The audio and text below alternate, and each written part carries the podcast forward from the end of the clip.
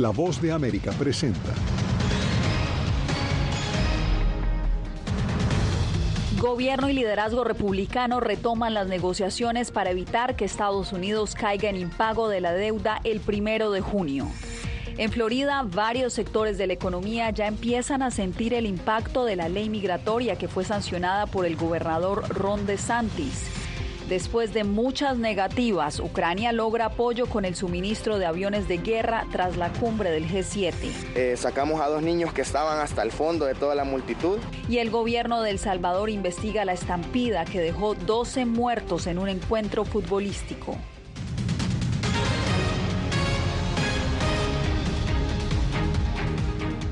¿Qué tal desde Washington? Les doy la bienvenida al Mundo del Día. Soy Yasmí López.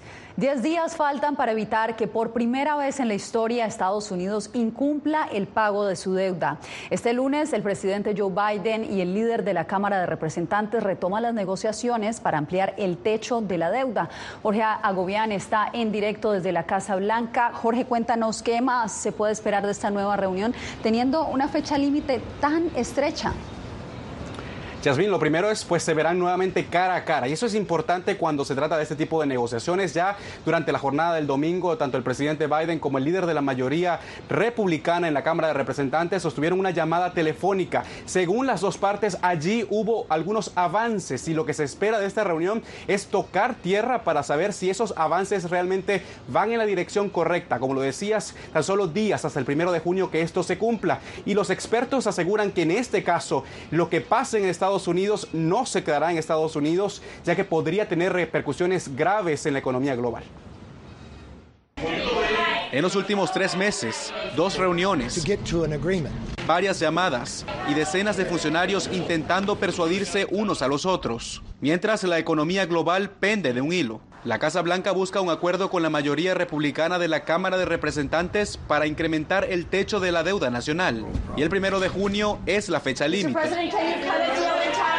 De no alcanzar un pacto, el país incurriría en impago de su deuda nacional y sería catastrófico, explica el economista Michael Spence, Premio Nobel de Economía. Sacudiría la confianza. No habrá ningún activo seguro. Ciertamente disminuiría el valor del dólar como moneda de reserva. Y los impactos se verían reflejados en la economía global. Esto probablemente llevaría a un aumento en las tasas de interés en Estados Unidos. De hecho, de seguro conduciría a algún tipo de recesión en Estados Unidos y probablemente se extendería por todo el mundo. Pero ¿cómo llegamos a este punto? Estados Unidos gasta más el dinero que colecta de sus contribuyentes, por lo que durante décadas el Congreso ha aumentado el límite de endeudamiento para pagar las obligaciones. Eso ha ocurrido unas 80 veces desde 1960, pero en las últimas décadas se ha convertido en una puja partidista. La piedra en el medio en esta oportunidad son las exigencias de la mayoría republicana en la Cámara de Representantes. He sido muy claro desde el principio. Tenemos que gastar menos dinero que el año pasado. La Casa Blanca se niega a cortar el presupuesto en programas como el Seguro Social. Y para ponerlo en lenguaje sencillo y citando a los expertos, Estados Unidos en este momento está jugando con fuego en el tema de este, esta negociación sobre el techo de la deuda, algo que tendría repercusiones, como lo escuchábamos según estos expertos, en la economía global. Los países en vías de desarrollo pues, serían uno de los más perjudicados si no se llegase a un acuerdo antes del primero de junio, pero todavía falta tiempo y la política y los líderes pareciera están trabajando en ello. Veremos. Veremos, Jorge, y esperemos que hoy tengamos mejores noticias. Gracias. Un nuevo nombre se suma a la lista de aspirantes a la presidencia de Estados Unidos. Se trata de Tim Scott, el primer afroestadounidense republicano en llegar al Senado. Este lunes, el legislador envió un mensaje positivo y se presentó como el candidato a apoyar si el partido quiere detener a Donald Trump. En un mitin desde Charleston, el legislador dijo, nuestro partido y nuestra nación se encuentra en un momento para elegir entre la victimización o la victoria. Esas fueron sus palabras. En Japón culminó el fin de semana la cumbre de las siete economías más importantes del planeta. La visita del mandatario ucraniano Volodymyr Zelensky volcó la atención del G7 en la guerra, pero también preocupó a quienes buscan un desarme nuclear. Philip Crowder, periodista de la agencia AP, nos preparó este reporte desde Hiroshima. El presidente de Ucrania, Volodymyr Zelensky, se reunió con algunos de sus principales aliados aquí en Hiroshima. La aparición en persona del líder ucraniano subraya la centralidad de la guerra para el bloque del G7 de democracias ricas. Zelensky vio como el presidente de Estados Unidos, Joe Biden, anunció nueva ayuda militar y sentó las bases para la eventual transferencia de aviones de combate de fabricación estadounidense a Ucrania.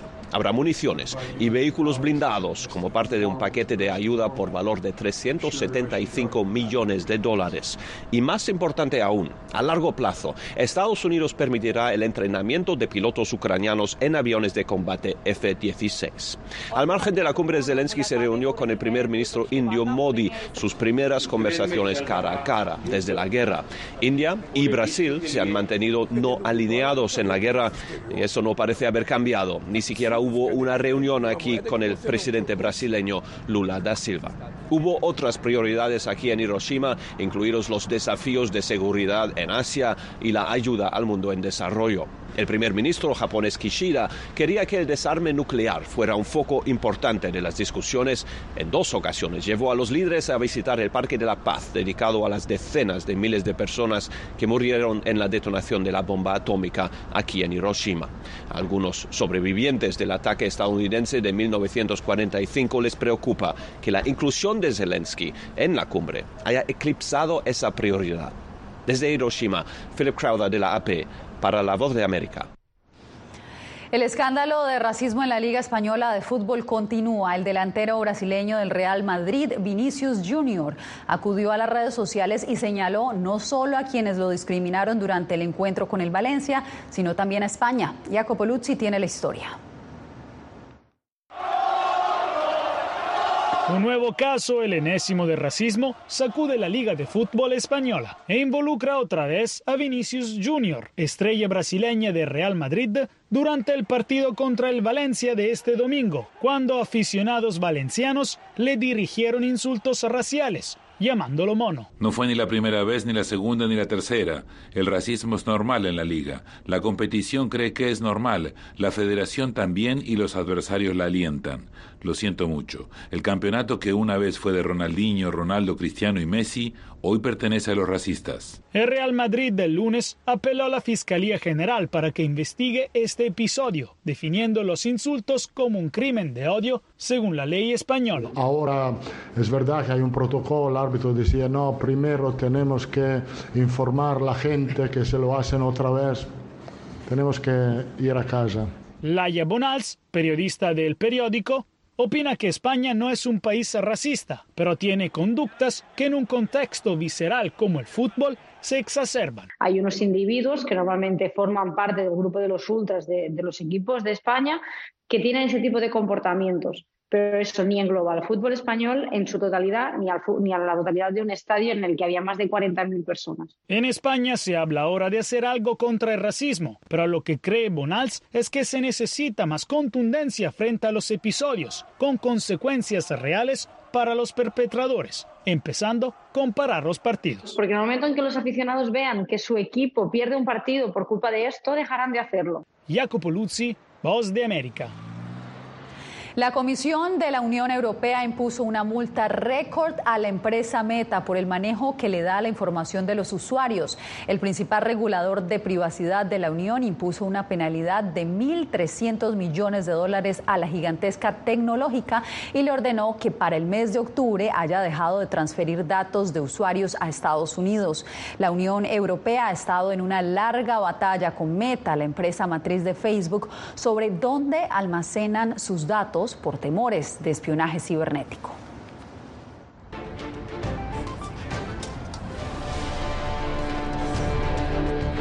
En Orlando, Florida, trabajadores y residentes temen una escasez de la mano de obra en áreas del turismo, agricultura y servicios tras la aprobación reciente de una ley migratoria. José Pernalete nos informa que ya se empiezan a sentir las primeras secuelas de la legislación. En la ciudad de Orlando, localizada en el centro de Florida, la construcción de algunas obras se ha detenido por la inasistencia de trabajadores. Según la ONG Hope Community Center, una gran parte de los empleados son migrantes sin permisos de trabajo que están atemorizados por la ley migratoria firmada por Ron DeSantis, el gobernador de Florida. De acuerdo con esta organización, la ley atenta contra el libre tránsito de personas cuando establece que el traslado hacia Florida de ciudadanos otros países en situación irregular puede ser penado hasta por 15 años de cárcel para el responsable y deportación para el inmigrante a bordo del vehículo.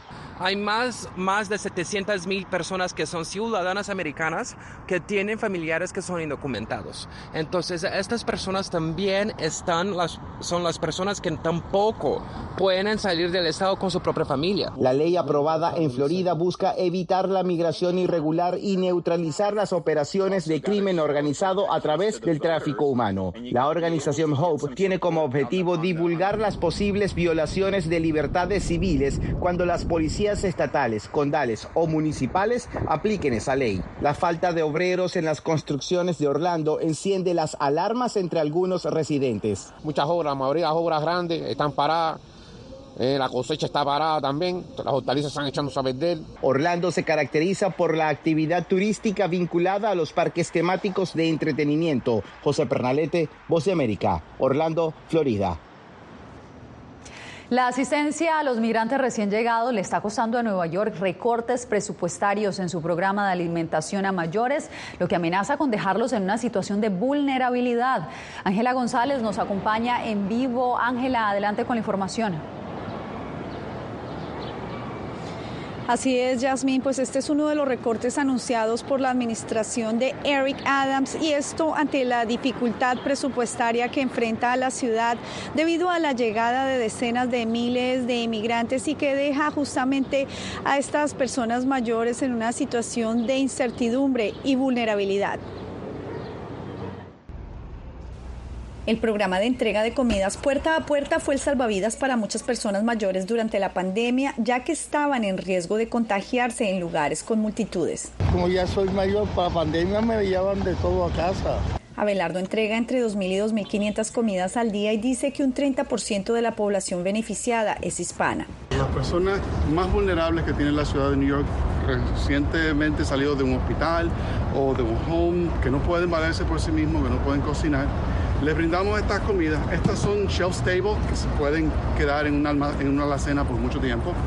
Y también le llevamos comidas calientes, comidas congeladas para la semana completa. Pero la administración de Eric Adams anunció que recortará 12 millones de dólares para este programa a partir del año fiscal 2024 y casi 6 millones por cada uno de los siguientes tres años, lo que quiere decir que personas como Epi se tendrán que valer por sí mismas. Lo que sufrimos somos las personas mayores y no podemos hacer nada, nadie puede hacer nada. Ellos hacen lo que quieren, nadie puede hacer nada. Este anuncio se da justo cuando el segmento de la población de mayores de 65 años va en crecimiento y uno de cada cinco neoyorquinos se encuentra en la tercera edad según el centro Urban Future. Al menos 233 adultos mayores están a la espera de este servicio y otros 955 aspiran a reunir los requisitos. Y es que la población de adultos mayores incrementó a más de 363 mil en la década pasada en tan solo Nueva York. Esto según datos de The Center for Urban Future, quienes también agregaron que la pobreza ha incrementado en especial en aquellos que son inmigrantes y de color y justamente también va en aumento. Yasmín. Ángela, te agradezco por el reporte. Y usted no se mueva porque regresamos en instantes con la tragedia que dejó 12 muertos en un partido de fútbol en El Salvador.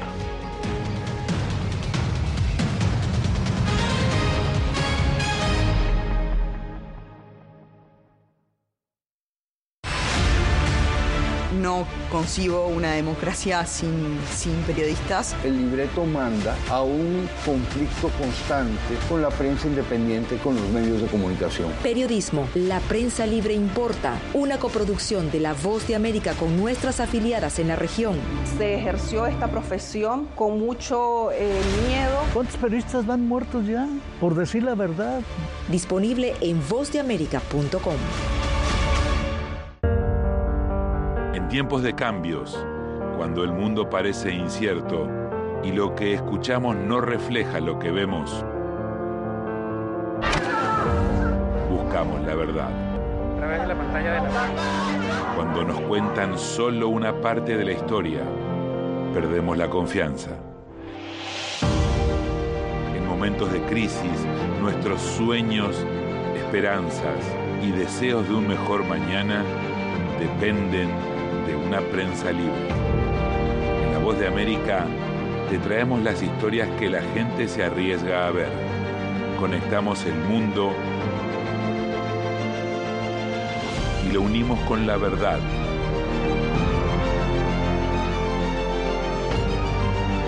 En La Voz de América te presentamos el panorama completo.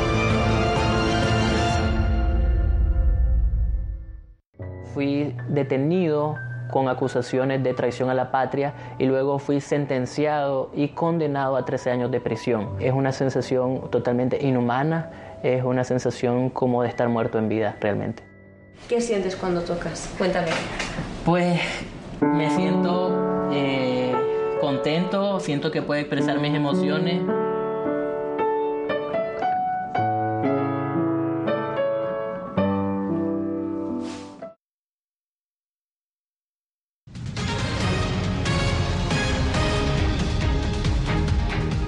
El Salvador investigan las causas de la estampida que dejó 12 muertos durante un partido de fútbol este fin de semana. Raquel Herrera habló con un sobreviviente y nos tiene su testimonio.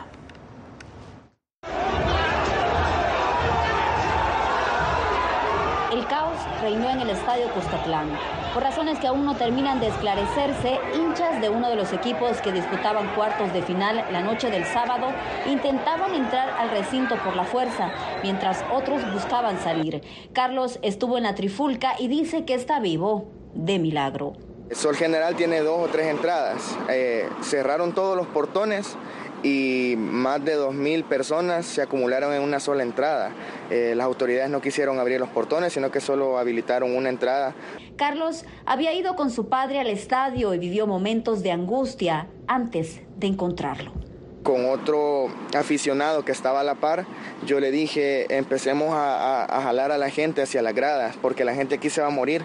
Entonces, junto con él, rescatamos como a ocho personas, eh, sacamos a dos niños que estaban hasta el fondo de toda la multitud, y me tocó revisar los cadáveres, darles la vuelta para poder verles el rostro, a ver si uno de ellos era mi papá. Hubo un momento en que la policía nos, nos desalojó, nos dijo que todas esas personas ya estaban fallecidas y adentro del estadio ya pude reencontrarme nuevamente con mi papá. En total, 12 personas perdieron la vida y más de 500 necesitaron asistencia médica. Una centena fue trasladada con traumatismos al hospital, algunos casos severos. Las autoridades han iniciado una investigación para determinar responsabilidades. Vamos a investigar a fondo para poder determinar la responsabilidad, ya sea por acción o por omisión de algunos encargados que tienen que ver con este evento deportivo. ¿Y cuáles son los encargados? Recordemos que hay presidentes, vicepresidentes de los equipos de fútbol, hay personas que se encargan de la venta de, la boletería, de, la administración de las taquillas. Luego de la tragedia, aficionados han colocado este altar improvisado en memoria de las víctimas. La Federación Salvadoreña de Fútbol suspendió el fútbol profesional hasta nuevo aviso. Raquel Herrera, Voz de América, San Salvador. Al menos 10 personas fallecieron y 9 resultaron heridas en un tiroteo el sábado en una exhibición de autos en Baja California, en el norte de México. Así lo informó el gobierno municipal. Según reportes de llamadas al 911, personas con armas largas salieron de una camioneta gris y comenzaron a disparar indiscriminadamente contra los participantes en una estación de servicio. Al lugar llegaron policías municipales y estatales, infantería de marina, bomberos y la Cruz Roja Mexicana.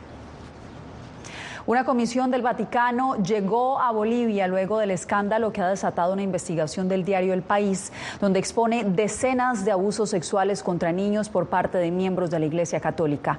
Fabiola Chambi tiene los detalles. El sacerdote español Alfonso Pedrajas murió en Bolivia en 2009, pero dejó 383 páginas de un diario íntimo en el que detalla cómo cometió abusos sexuales a unos 85 niños durante las décadas de 1970 y 1980, y además cómo fue encubierto por la Iglesia y su congregación, la Compañía de Jesús. Esta revelación del diario El País sacudió a la sociedad boliviana.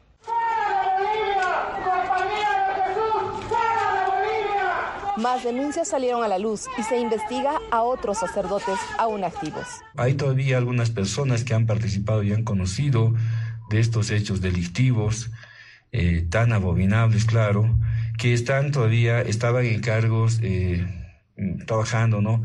En la Compañía de Jesús particularmente. El Procurador General del Estado pidió que los colegios administrados por jesuitas sean intervenidos y la Iglesia Católica se pronunció ante la ola creciente de reacciones en contra de los sacerdotes. Sabemos que no son todos los sacerdotes. Hay que investigarlo y hay que hacer justicia, seguro. Pero lo que pedimos aquí es que no se politice esto. Ya se encuentra en Bolivia el monseñor Jordi Bertomó, hombre de confianza del Papa Francisco y conocido como el agente 007, encargado de investigar a fondo los casos de abusos sexuales en la Iglesia Católica. Fabiola Chambi, Voz de América, Bolivia. Nicaragua y España vuelven a intercambiar embajadores después de meses de tensión diplomática.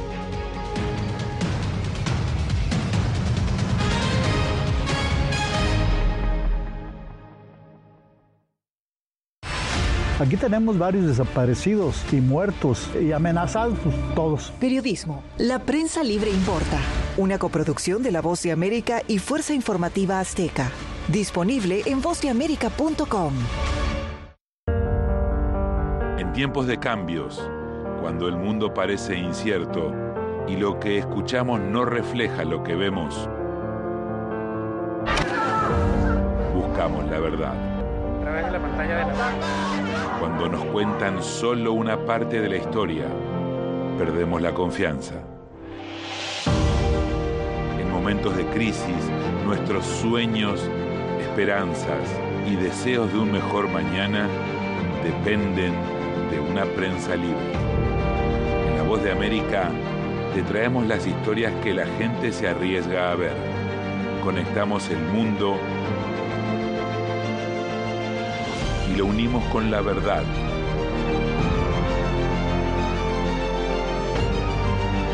En La Voz de América te presentamos el panorama completo.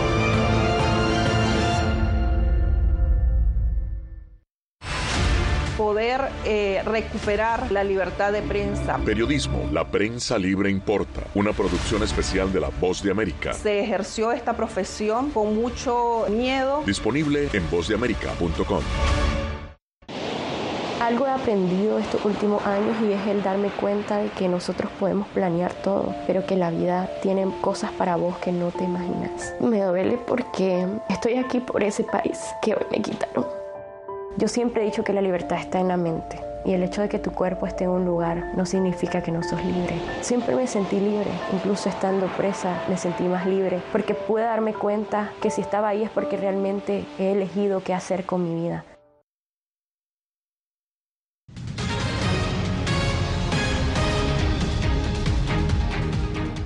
Tras meses de tensión, España y Nicaragua retoman sus relaciones diplomáticas. Ambos países intercambiaron embajadores mientras que Madrid naturaliza a varios de los opositores expulsados por Managua. Donaldo Hernández nos informa. La activista Alexa Zamora fue una de las primeras 14 opositoras en recibir la nacionalidad española, luego que el gobierno de Daniel Ortega la despojó de su nacionalidad por supuesta traición a la patria. Alexa es parte de la lista de 316 personas que han sufrido la patridia desde febrero de este año. Lo recibo con muchísimo entusiasmo, eh, sobre todo pues por el, el, respaldo legal que esto implica y, la recuperación de, de la existencia legal como individuo. Paralelo a la nacionalización de opositores nicaragüenses, España y Nicaragua han retomado sus relaciones diplomáticas. Luego de casi un año de tensiones, han nombrado embajadores en Madrid y Managua. Aunque han surgido muchas críticas, muchos expatriados han defendido esta decisión. La última opción de, los países ha sido romper definitivamente las relaciones diplomáticas. Y sociólogas como Aide Castillo consideran que la diplomacia siempre ha funcionado en Nicaragua. Ellos insisten en tratar de mantener una puerta abierta, un espacio, aunque sea pequeño, para poder en algún momento incidir el gobierno de Managua no se ha referido a la decisión de España de otorgar nacionalidad a los expatriados y tampoco sobre el nombramiento de embajadores en ambas capitales. Donaldo Hernández, Voz de América. Desde la Estación Espacial Internacional habla la segunda tripulación que paga para viajar al espacio. Volvemos con esta historia en instantes.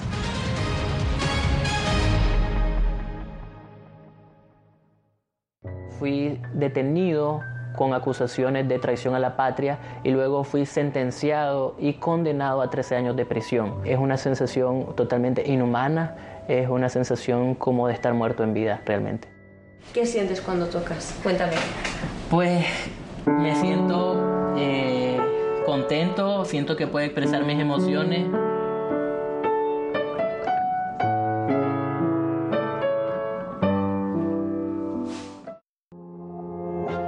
Somos unos animales raros porque tenemos esta ciudadanía americana llegamos a Estados Unidos y nos damos cuenta que somos diferentes. Sí, tenemos un pasaporte americano, pero nuestra idiosincrasia no lo es. Si queremos hacer un mejor Puerto Rico, que es lo que buscamos nosotros, tenemos que ganarnos el respeto y la confianza de todos los sectores del país.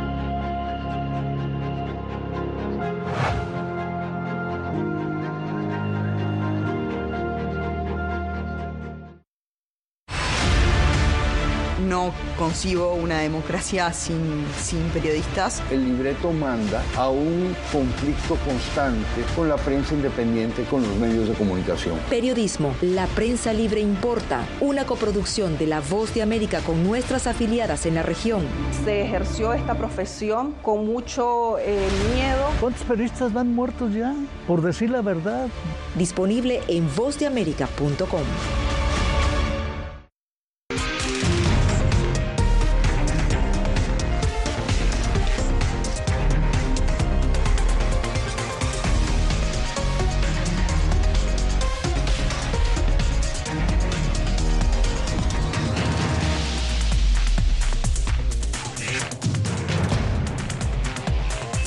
Venezuela 360, cada semana por La Voz de América.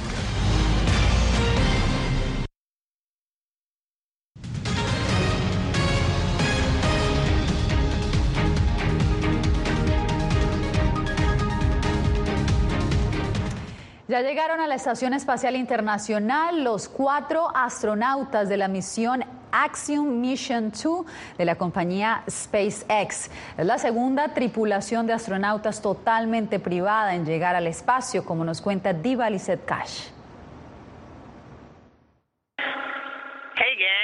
Hola, pandilla. Esto es Dragon Freedom, aquí con una nueva tripulación a bordo de la órbita.